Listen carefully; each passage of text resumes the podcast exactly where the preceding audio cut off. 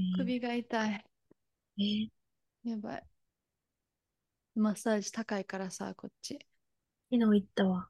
あめっちゃ安くてめっちゃいいとこ見つけてさ、あ、3000円また。通っと、うん、3000ちょっと。60あ、分。一、あ、もうおかしい。マジでお最高。こっちはさ、30分まあ6000円ぐらいで、チップ、チップ、あ何 ?20 ドルぐらい、2000円ぐらい。結局7000円ぐらいになる。アホやん。30分？うん、そう、30分。やばい。ほんまに痛い。しよう。いきます。Hi guys! あゆみです。ホットレディテへようこそ。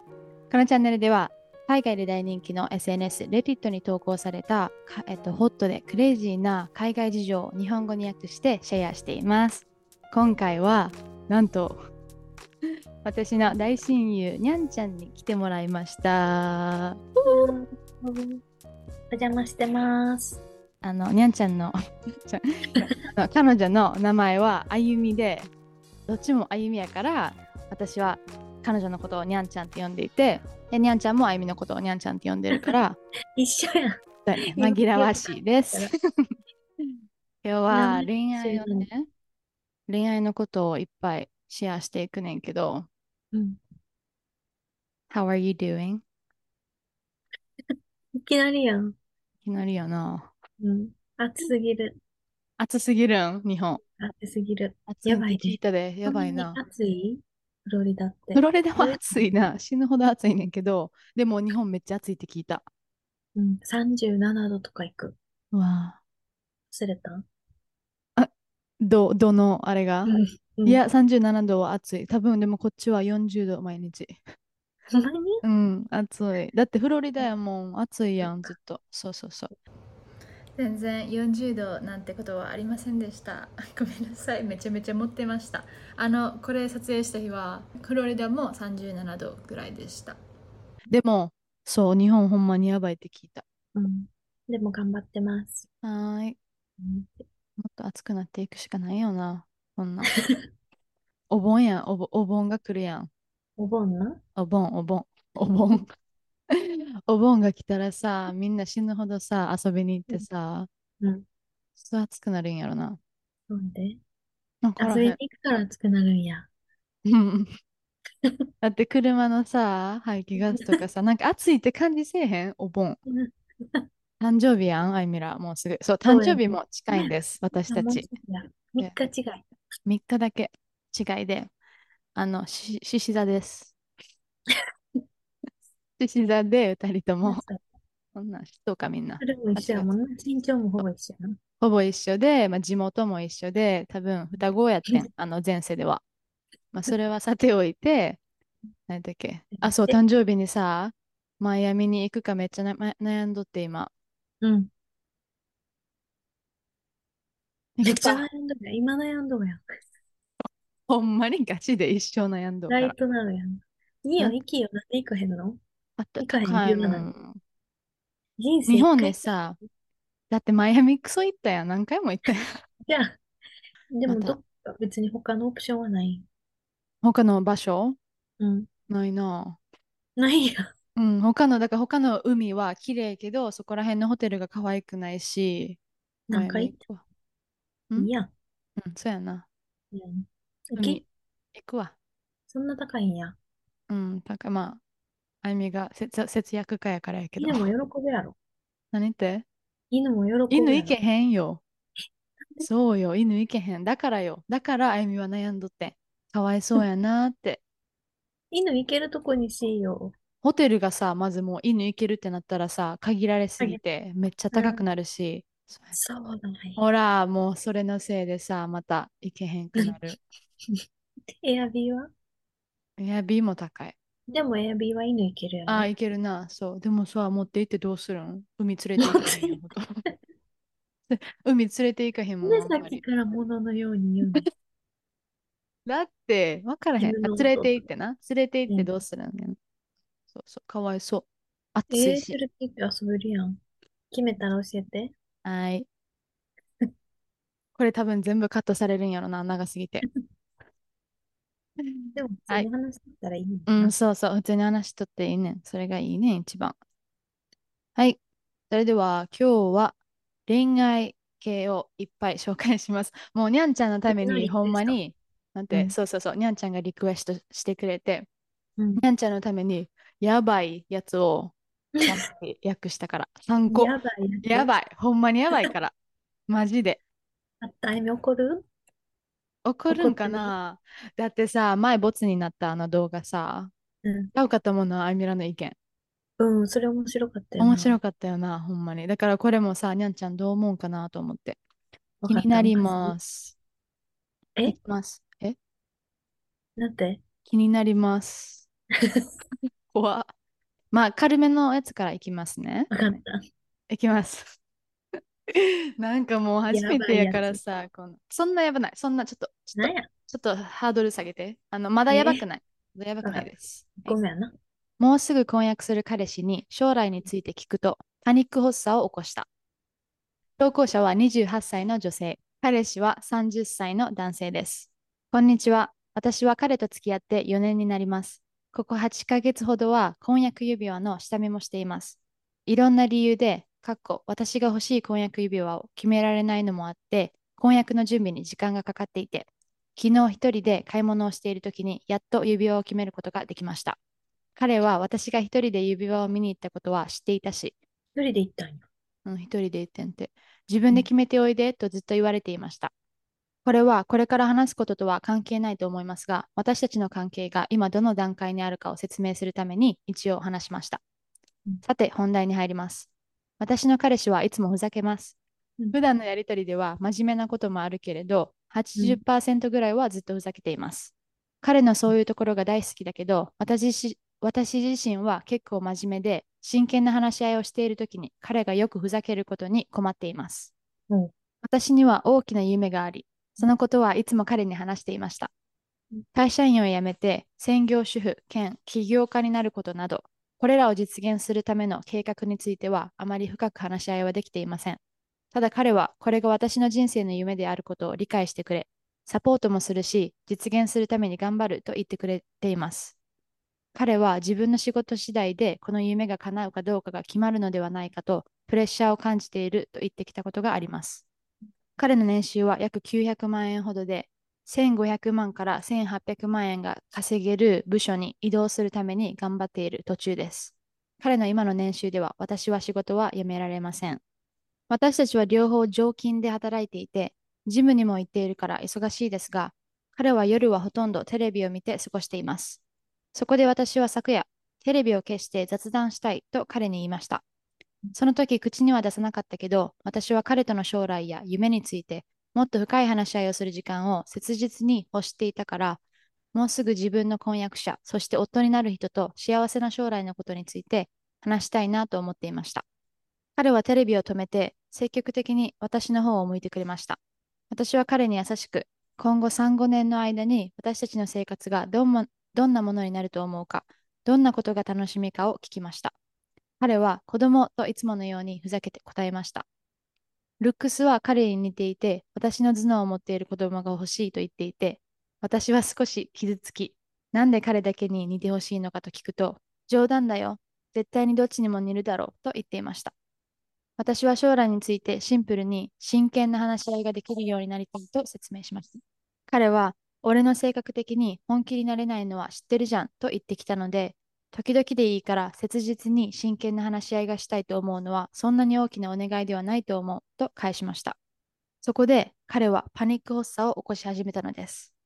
私は彼を落ち着けるのを手伝い、彼が再び会話ができるようになった後、本当にセラピーに行く必要があると思うと伝えました。うん彼はセラピーに反対しているわけではないと言っていたけど、私が彼の背中を押さなければ、絶対に自主自主的に始める気にはならないと思うし、私が言わなければしないというのがすごく嫌です。うん彼はとても責任感が強く、家事や多くのことを頑張ってくれますが、真剣な話し合いができないところが気になるし、私にとってはすごく大きな問題です。この場合、どうすればいいのでしょうか？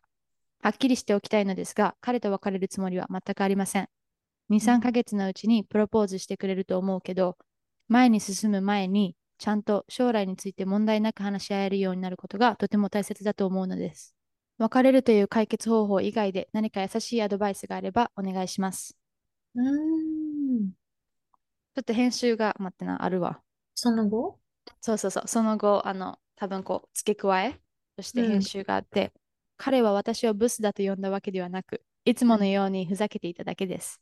うん。私は客観的に見て悪い容姿ではないし、彼は私の見た目を気に入ってくれているので、そこが問題ではありません。うん。そういうことちゃうねんな。そうそうそう。そ、そ、そこが問題ではない。うん。あの、アップデートはあるけど、まあ、い一旦ここでどう思うか。えー、でも、だけ、え、パニック発作起こしちゃったんや。うん。すごいよな。なんか、そんなにプレッシャーを感じてた、感じてたんやって感じやんな。プレッシャーを感じて、真面目な話ができひん人がおるっていうのはめっちゃわかる。うん。るとめっちゃそれ、にゃん。ちゃんやったよな。え、プレッシャーを感じてではないけど、真面目な話ができへんうん。できひん彼、人。うん、がいたよな。だから、うん。それはめっちゃわかる。気持ちはめっちゃ嫌やねんな。こっちが真剣なうん。話したいときに、なんかふざけられへんっていうかさ、真剣な話ができひん人。そうややんな。あの、かあの、そういう真剣な話が苦手な人な。なんか。男性に多いかもしれへんよな。そうやな。そうやな。うん。でもしょうがない。しょうがないな。悪いことではない。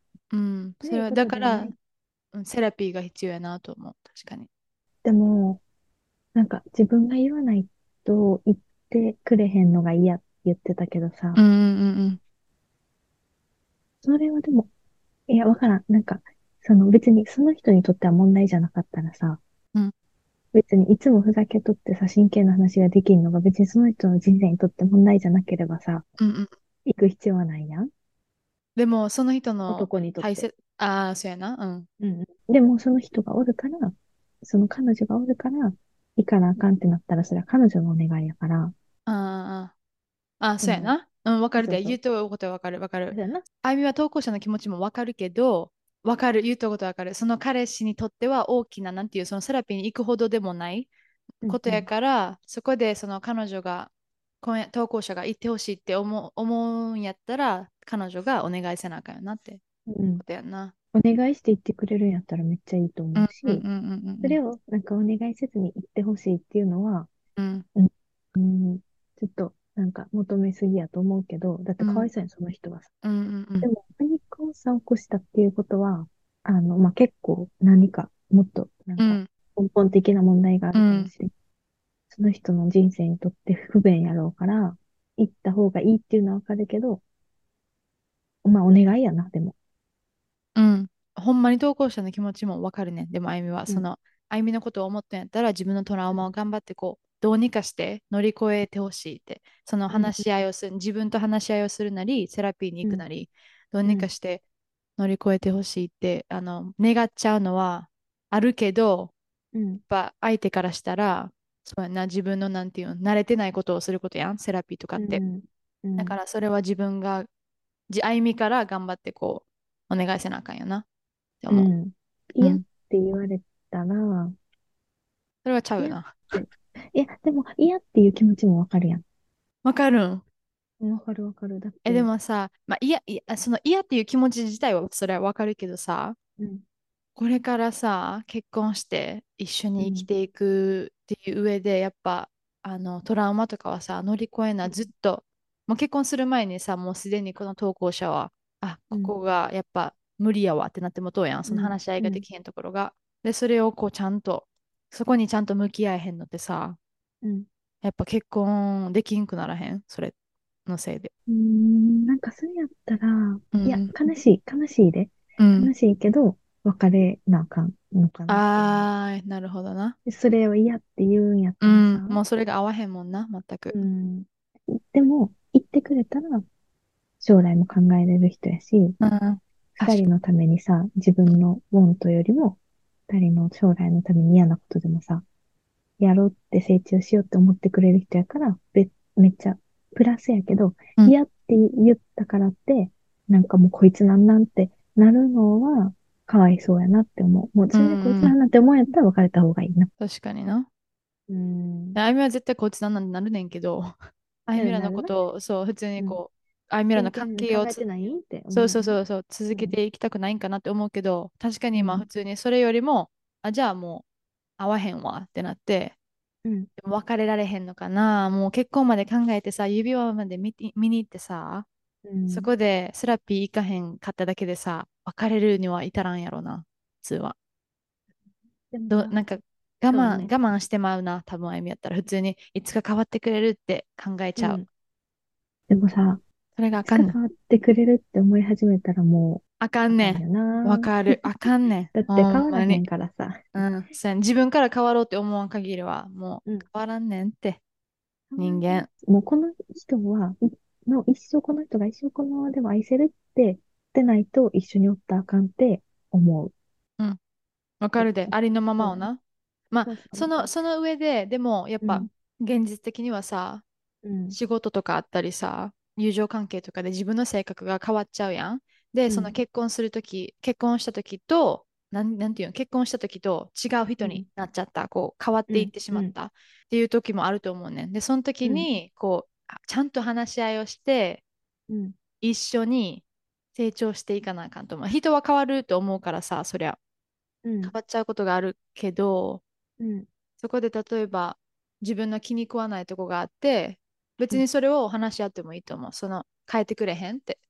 うんうんで、あっちが、その相手が全然変わってくれる気になるならな、その愛、うん。うん愛があって自分のことを愛してくれるから変わってくれるなら別にそれはそれそれでいいと思う。うん。うん。それも変わってくれるならな。うんうん。変え、変わられへんかった時に、うん。なんかずっとなんで、お前は変わられへんねんっうん。て言い続けて、そのな、関係を続けるぐらいやったら、別れてあげた方がお互いにうん。わかる、わかる。でも難しいのはむる。ずいな。自分がさ、うんその、何？主催者？その、なんていう？んなんていう？自分がその人。実際にそれをさ、今経験しているとしたらさ、むずいねんってな。そうやな。自分がその人になったかな。そうそうむ。ずい。むずい。で、はいその人になったから、うん。あの、そのさっきとは違うって言うけど、めっちゃその人になった、なって、え、どれでで、どういうこと？どういうこと？その人になった？どっち？投稿者の立場になって、はいはいはいはい。でも相手は、相手にも限界があって、うんうんうん。でも自分にも限界があるやん。だって一生さっきの話やったら、例えば一その生変わってほしい真っていう限界って。あそうそうそう。一応、なんか真面目な話できんかっても困るし、うんでもあっちも頑張って変わろうと思ってもその限界があるから、らその限界がミートせえへんかったから、もうお互いしんどいだけやなって思って別れたからうん、ことがあるから、めっちゃわかるし、なんか、それは別れたなって、あみが友達やったらいいよな。うん。で、別れたくないんやったら、もうその人の全てを受け入れるしかないと思う。うんセラピーに行かんくても。ほんまにそうア。グリー？そうやんな。めっちゃ、それはほんまにそう。もうありのままを愛すか、一緒に成長するか、一緒に変わっていくか、まあ、それができんのやったら別れなあかんな。もうそれはグダグダしてまう、そっから。何も変わらずさ、ただどっちも嫌な思いしてな。そうそうそうそうそう、我慢だけする関係になっても気がするな。アップデートがある？あアップデートがあります。この件に関して、ブロークンポーさんから最高のアドバイスをいただきました。うん。コメントでな。そして親切なレディッターたち、みんなに心から感謝しています。みんなのコメントのおかげで、夫に資金を頼り、専業主婦と起業家という夢をすべて叶えるのは現実的に難しいことに気づきました。うん。昨夜は別に資金のことだけを話したかったわけじゃないけど、彼はきっとめっちゃくちゃプレッシャーを感じていたのは間違いないでしょう。私にとっては子供を作り家庭を持つことが一番大事なことで、その上専業主婦になれたらそれは嬉しいけれど、企業資金を払ってもらうつもりはなかったということを彼に説明したいと思います。そのプレッシャーがあったんやな。うん、あったんよな。でそれをさ、でもさ、そのプレッシャーをこうちゃんと話し合えてなかったんは彼のせいやん。そうやな。うん、ふざけて話、ふざけてな話をはぐらかすから。うんうんうん。払ってほしいとお願いしたことは一度もないけど、今回はそれをちゃんと明確に伝えたいです。それと、副業を始めるつもりです。子供を作る前に小さなことでもいいから何か始めたいです。彼と今メールをしていて、今夜デートに連れて行きたいと言ってくれたので、そこでいろいろ話をするつもりです。自信を持って将来のことを話したり考えたりすることは大切だから、セラピーも引き続き彼に進めたいと思います。彼の話し合いができない性格が私たちの関係以外のところにも悪影響を及ぼしているのを私は見てきたし、たとえ私の意見とぶつかることがあっても自分の意見を言えることが本当に重要だと思います。カップルセラピーもいつかしてみたいです。うん私はこの人を愛しているから、彼が自信をつけてし成長するのを励ます一方で、私も地に足をつけ、私たちの将来をもっと現実的に見る必要があると学びました。皆さんありがとうございました。ていうう。お話です。いいやんな。いい感じに終わった。いい。でもなんか聞いとってほんまに思うけど、うん。どこまでが、なんかポジティブな応援で、どっからが押し付けなのかの境目がほんまに難しいと思なるほどな。う。だって、その人は別にそれでいいと思って生きてきてさ、その他にも問題が起こってるのを見てるっていうのも、まあその人のエゴやん。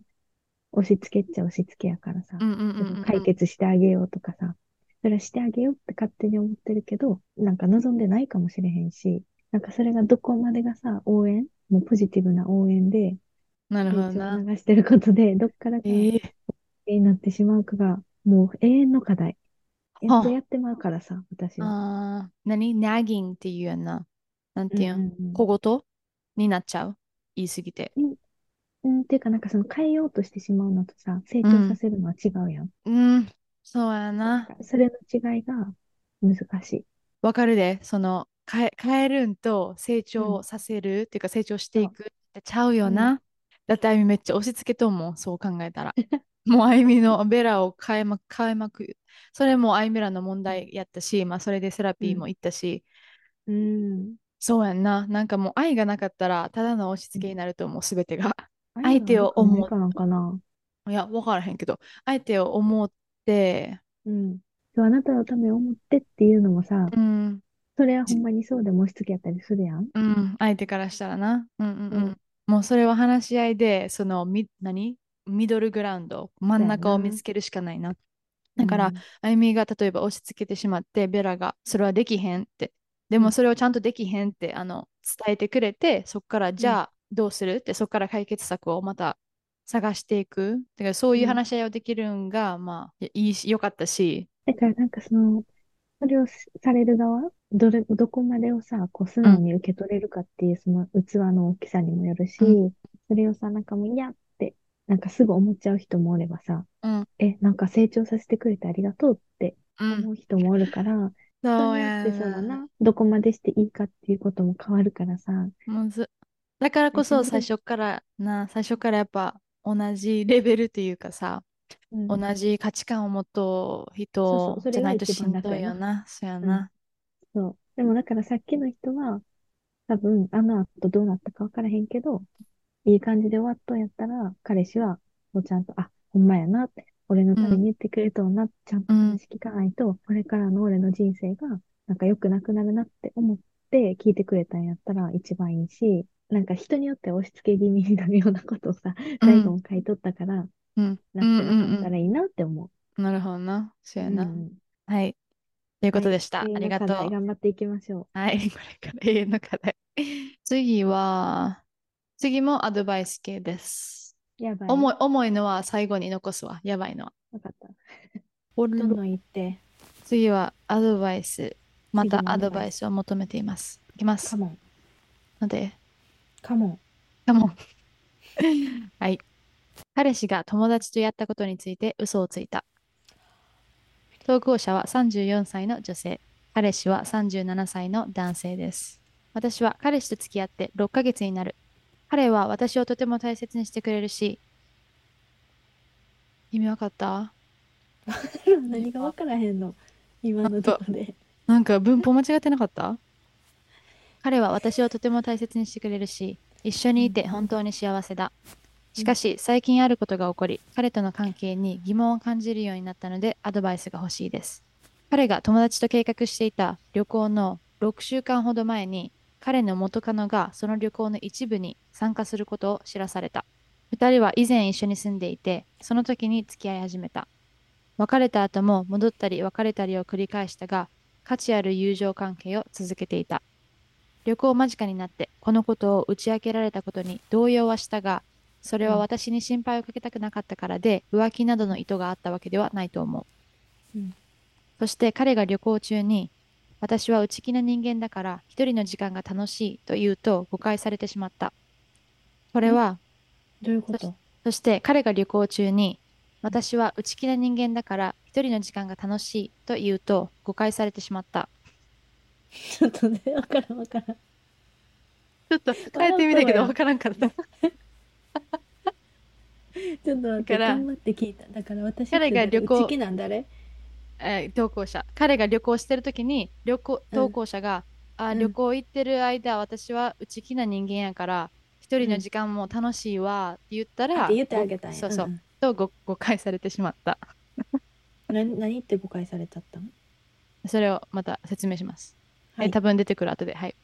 あこれはうん元カノが旅行に参加する前夜のことだった。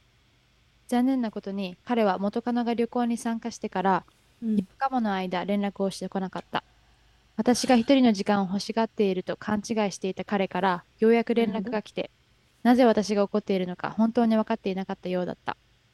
うんそれでも旅行中は連絡を取り合うと約束していたから裏切れ裏切られたような気持ちになり別れる覚悟をした。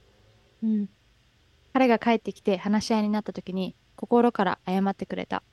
うん彼は私が一人の時間が楽しいと言ったことで拒絶されたと感じ、それが沈黙につながったと説明してくれた。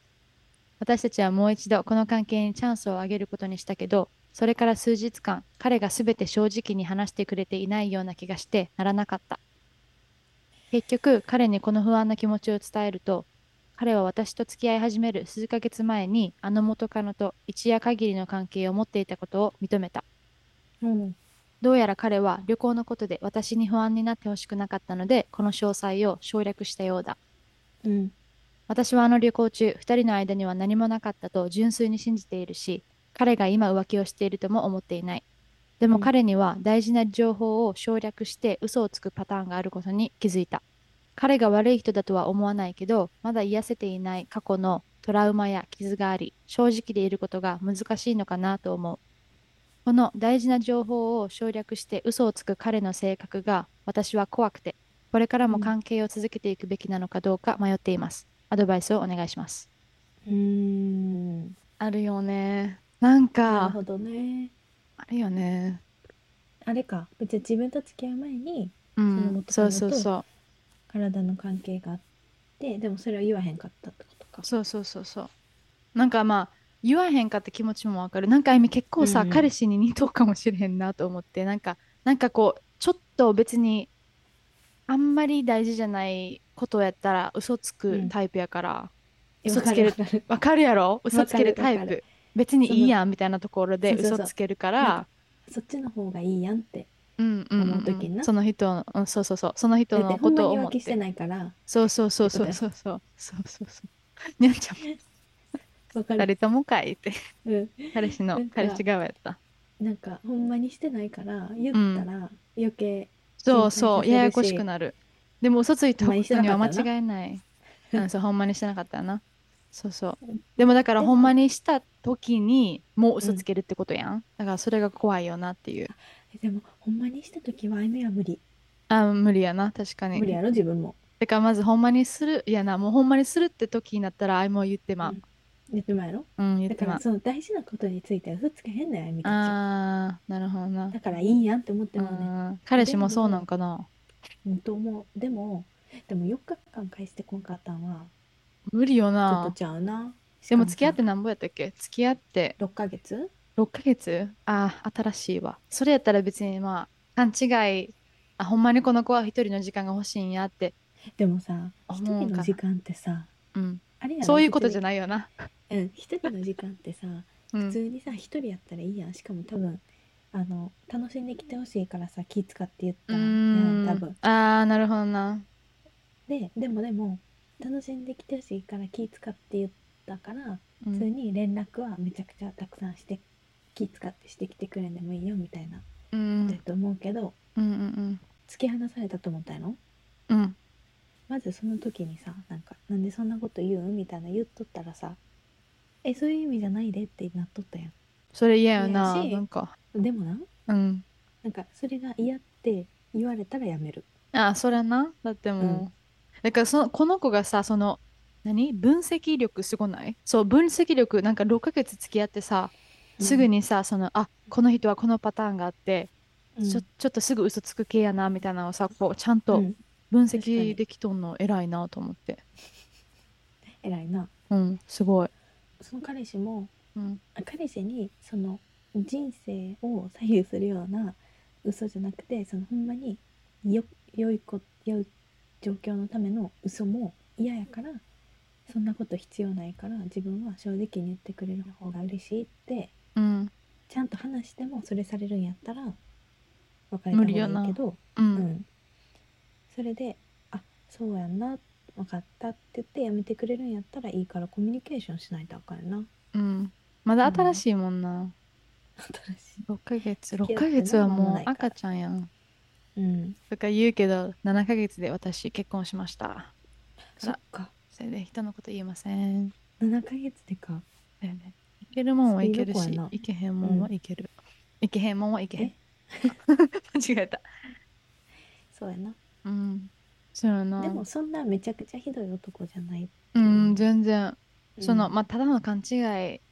でも4日間無視の方が意味は気になるしたんだってすすねて4日間連絡してこんかったんうん、まあ旅ならない行中、そういう人もおるよな、でも、あゆみは無理やけど、絶対。あゆみは毎日一生、一生すぐ電話して、してきてほしいし、うんみたいな感じやから絶対無理やけど、そういう人もおるやん。なんか、元彼におった。おるなうん、おった。うんなんかもう全然連絡してこうへんやつ。でもなうんそうじゃないらしいな何が？それが 別にその連絡の頻度がうんあ好き度、それはな。関わってないらしいなあ、それはでもそれはわかるけどうん、あゆみはちゃうってい話から。そうそうそうそう。あゆみらは連絡したい人間やからしようっていう話。そう。別にその、真ん中で妥協しなあかんどっちもそうやな。だからあっちも頑張らなあかんし、うん、我慢なあかんし、自分たちもあのちゃんとスペースをそうそうそうそう置いてあげて、あっちにじ一人の時間をね、あげるのも大事だよね。うん確かに。爆弾話いく？長いで？爆弾、話次の言っ。てやばい？やばい。え、やばいと思うけど、やばくなかったらどうしよう。なんかさ、読むときにさ、息いつしたらいいかわからなくてさ、めっちゃしんどくなんねん。だって普通か。え普通じゃないで。あちゃうん？口、口呼吸やからやろな。あ確かに。めっちゃあいみ口呼吸やから。そういうことか。だから喉も乾くんや。だってずっとさ口口で呼吸しとうからさ喉がカラカラになるんやんな。かわいそうカラカラって可愛いな。喉がカラカラ。可愛い。喉がカラカラになる。なんか可愛い。確かにこれおもろいで、ほんまに次の。た早く読み読みます。かもいきます。親友に彼女の彼氏がプロポーズを計画していることを伝えたら、私はクソ野郎？うんなんなんその目はい。どう思いますか？って。投稿者の年齢は分かりませんが、女性です。親友は27歳の女性。親友の彼氏は26歳の男性です。私の親友は彼氏と5年以上付き合っている。少し前に彼氏の親友はプロポーズの準備を手伝ってほしいと私に連絡してきた。親友とは20年以上の付き合いなので、どのようにプロポーズされたいのか、誰に参加してほしいのかなど、私は全て知っていたので、数ヶ月前にメールと電話を通して彼に全部伝えた。彼女が憧れている指輪を頑張ってバレないように確認もした。少しだけ背景の説明。親友はすっごく家族や友達思いの子だ。うん彼女は過去に何度も、特に家族で集まるホリデーシーズンに付き合って5年にもなるのに、彼は自分の家族や友達と仲良くなろうと努力をしないと言っていた。うん私は彼のことはまあ好きだが、びっくりするぐらい自己中心的だなといつも感じていた。プロポーズの日時を決めるために、彼の友達と家族の間でグループチャットがあることを最近共有の友達を通じて知った。私だけではなく、親友の家族や他の友達たちは誰もそのグループチャットには招待されていなかった。でも私が見たスクリーンショットによると、彼は私が提案したアイデアをすべて実行していて、彼の連れと家族だけをプロポーズに参加させるつもりらしい。一生に一度のプロポーズを彼女の愛する人たちと一緒に祝えないのは絶対に悲しむと思う。あそういうことか彼氏の連れと家族だけを呼んでるってことねそうです。私はムカついて彼に電話した。うん。初めの方は私の質問を交わし、ついには、これは俺のプロポーズでもう十分時間とお金は費やした。結婚式に将来されなかったわけじゃないんだし、彼女のためにただ喜んであげろよと言ってきたので、私は怒り狂った。だってさ、この男はさ、その投稿者のアイデアを全部盗んで、でも投稿者をさ、招待せんかってんで。ああ、そういうことか。確かに。アホやん。そうやん。しかもスーパーで親友の両親に偶然会い、さりげなく彼女がもうすぐで婚約する可能性はあるかと尋ねた。親友は伝統を少し気にする子で、彼女の両親に承諾を得てからプロポーズをしてほしいと彼に言っていたのは聞いていたが、彼女の両親は何も知らなかった。うーん。親友はすごく素直な子なので彼の友達や家族は全員揃っているのに彼女の友達や家族が誰もいないのを見たらどうなるかは予想がつく彼女の家族や人生に対する彼の関心のなさについて彼女が感じていたことを考えると100%その場で泣いてしまうだろうさらにひどいのがプロポーズをする予定の場所は彼女の実家からなんとたったの30分だからもうすぐそこでプロポーズしとんのに、うん両親はうん招待されてないね、うーん。サプライズをばらして喧嘩になるのは嫌だ。でも一方で大切な親友が傷つくのを見たくないし、彼との付き合い自体を考え直すべきだと伝える義務があるのではないかと感じてしまう。確かに。むずい。な、そこでレリット、もしここで私が親友にこのプロポーズのことをばらしたら、私はクソ野郎かな。で、まあ、アアップデートがめっちゃあるねんけど、その前に編集もあるから、編集まず言うな。はいはい。編集1彼女の両親には付き合って5年になるし結婚のこととか話してないの？とささりげなくふざけるように尋ねてプロポーズのことは言わなかっただからプロポーズのことはばらさへんかった両親には両親にはな。うんそうそうう、んうん。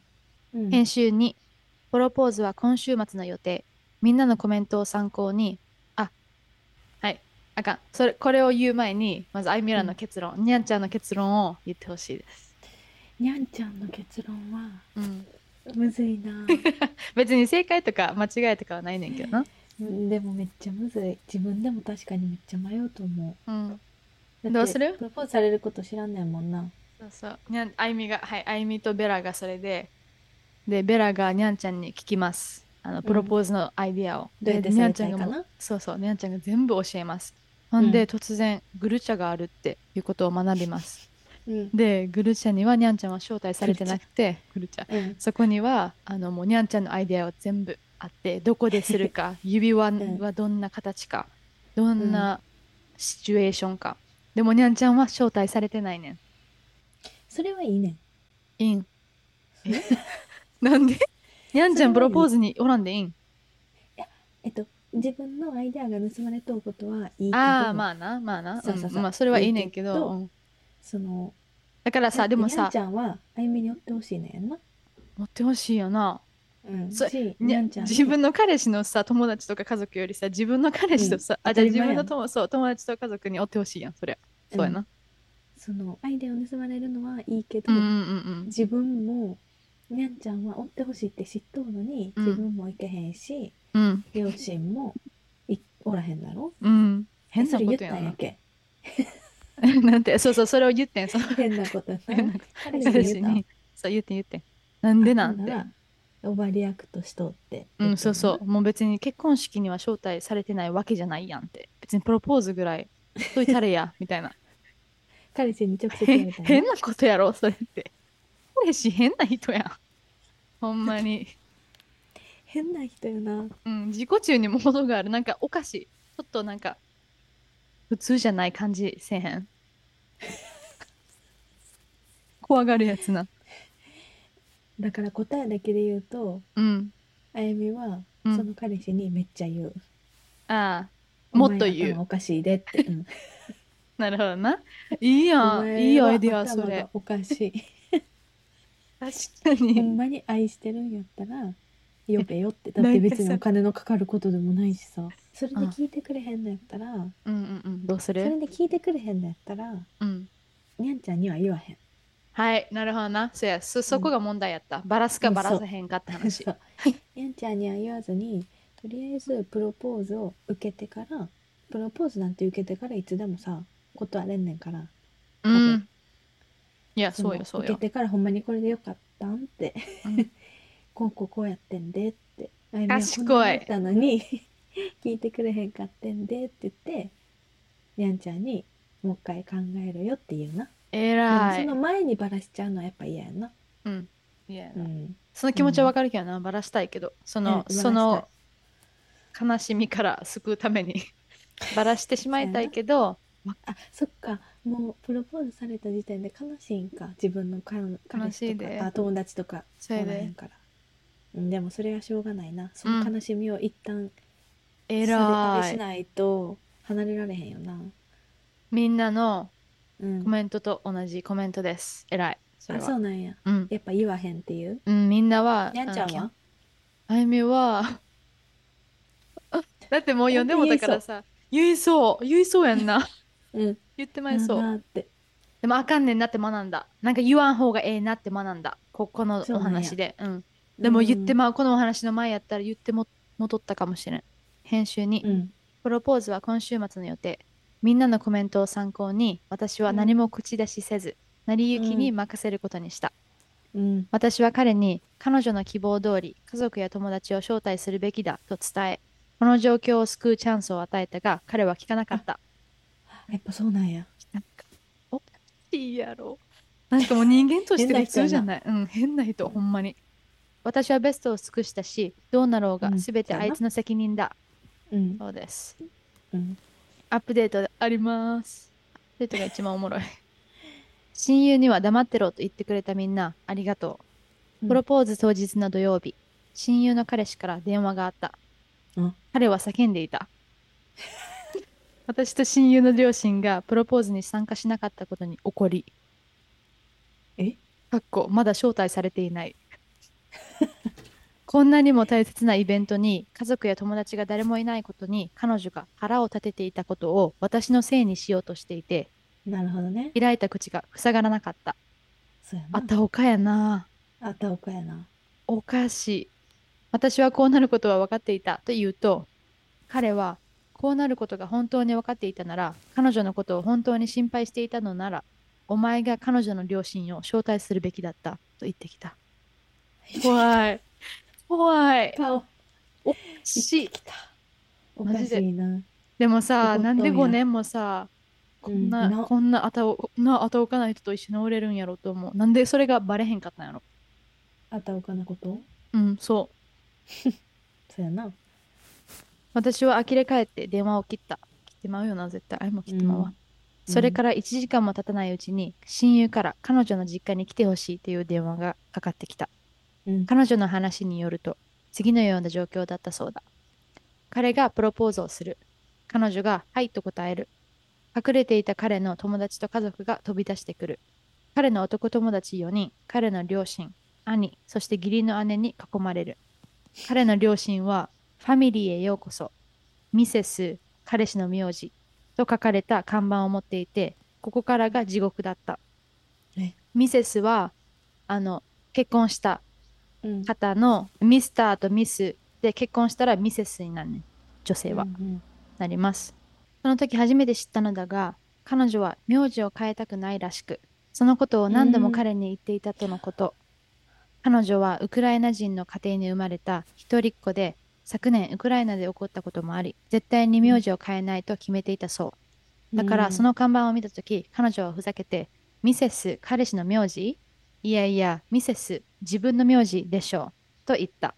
うんうん。すると全員静まり返り、彼の母親は、指輪にはもう刻まれてるから、今更変えられないわよ、と言った。彼女は婚約指輪を外し、確認してみると、本当にミセス、彼氏の名字と刻まれていた。終わりや。うん。もう無視しとんねん、すべて。その投稿者の人生じゃないねん。これ、投稿者の結婚じゃなくて、投稿者の彼氏のための結婚やねん、もうすべてが。そう。そして親友は彼女の両親はどこかと聞くと、彼は彼女の両親の電話番号を知らない。参加する人が多すぎた。内緒にしておきたかった。などとありとあらゆる言い訳をし、最終的には、これは俺から君へのプロポーズで、今は僕の家族が君の家族なんだ。ご両親には後で写真を送ればいいよと言った。はあ頭抱えてまうな。うん、抱えてまう。親友は指輪を外してその場を去った。おお。彼氏が私に電話をしてきたのはその時だと思う。その後、彼女は実行に直行した。彼女は両親に婚約のことについて聞いたが、彼らは何も知らなかった。そこで彼女は私に電話をしてきた。うん。私は彼女がちゃんと話し合いができる場所にいるかどうかを確認してから、彼女に全てを一気に話す代わりに、まず質問に答えると言った。うん。彼女は私に少し怒っていたが、感謝もしてくれた。さっき彼から電話があったことを話すと、あいつを私がそんなに浅はかな女だと本当に思っているの？と激怒していた。うん。完璧なプロポーズや両親の参加を求めていたわけではなく、彼がいつものように自己中心的に全て計画していたことについて彼女は腹を立てていて、もうこれ以上無視をされ、見下されるのは我慢できないと言った。彼女は今実家に戻っていて、彼からメールを受け取っている。今のところ一番ひどかったのが、指輪のお金と彼の人生をめちゃくちゃにした代償を払えというものだった。今私に唯一できるのは彼女のそばにいてあげること。そして彼女がどんな決断をしてもそれを支えてあげることだ。みんなが言ってくれた通り、これは私の問題ではなく親友の問題だから。Not my monkey, not my circus. 自分の猿ではないし、自分が仕切っているサーカスでもない。これはポーランドのことわざで自分の問題ではないという意味です。うん。編集。あの男にこの投稿が見つかってしまった時のために初めは書かなかったけれど、昨夜あいつが家を留守にしているとの知らせが入ったので、急いで駆けつけ、彼女の大事なものを運び出した。気になっている人々へ、親友は彼とは戻らないし、彼らは別れました。うん。よかった。よかった。ほんまに。なんで5年もバレへんかったんやろ。我慢してたかな。それかまあもう普通に何ナイーブ、いい人、こう純粋な心すぎてさ、人の悪いところを見れないみたいな。なるほどね。全部怒った後それはにさ絶、対嫌。うん。うん、友達に電話してさ、あ、それが一番やばいな。やばいよな、お前のせいやって、お前知っとっこんなことになるん知っとったんやったら、お前がちゃんとしな両親呼べよみたいな。うん。あなんかね違う世界に住んでいます。それはそうだな。うん、違う、なんかレベルが違う考え方が。そんな人おるんやな。怖おるんやろうけどさ、おるんやな。怖っでもやっぱりうん言わへんかったから、うん、こうなって気づけたから、そうやね。そう。と思う？言ってたら中途半端な、なんかうんほんまにそうなんかなとかな。で別れられへし。なんなるね。そうなると思う。いやー、いろんな人がおるな。そうです。それはほんまに無理。うん。自分のために。そう、こういうの読んどったらさ、自分のためになんか、うん自分の人生、自分のしてきた恋愛って、まだまだマシやなと思う。よかったよかった。うん。別れてよかっった、ほんまに。っていうお話でした。うん。た。5年思い出。思い出。悲しい、うん、だってさ、うん。こんなにクソでもさ絶対別れる時は悲しい。いあの、うん。好きなところを思い出してな、うん。だって5年やし。結婚を考えとったし。うん。つらっていう話でした。にゃんちゃん来てくれてありがとはーい。いえいえ。皆さん。あゆみ的に一番やばかったんは、う、うん、あ、一番やばかったのは3つ目やけど、うんうん一番難しかったのは、うんうんうん。うんあれ1個目どんなんやったっけ？忘れた。ごめんな ?1 個目、あ、パニック障害のやつ。あーパニッだからクそう起こしちゃ3った。つ目が一番やばいけど、うん。一番むずいのは1個目やな。あゆみはほんまに永遠の課題、それ。あーなるほどなうん。そうやわ難しい。うんうんうんその相手を変えてしまうっていうなそうそうあれがそうそうそう。皆さ誰かんどう思答えを持ってたら教えてほしい。答えはない。この人生難しすぎて、答えなんてない。もっとこれから、うん、それはおもろかった。うんこれ今日は初次めてやったからちょっとグダグダやったけど、楽しかったからよし。友これからも達も家族もあるやろ？ある。まだまだあるで。いろんなことが。そういうのもこれからまた紹介していきます。チャンネル登録といいねとすべて忘れずしてください。それではまた次のエピソードでお会いしましょう。にゃんちゃんありがとう。ほんまに来てくれて。Thanks for listening. ありがとう。バイ。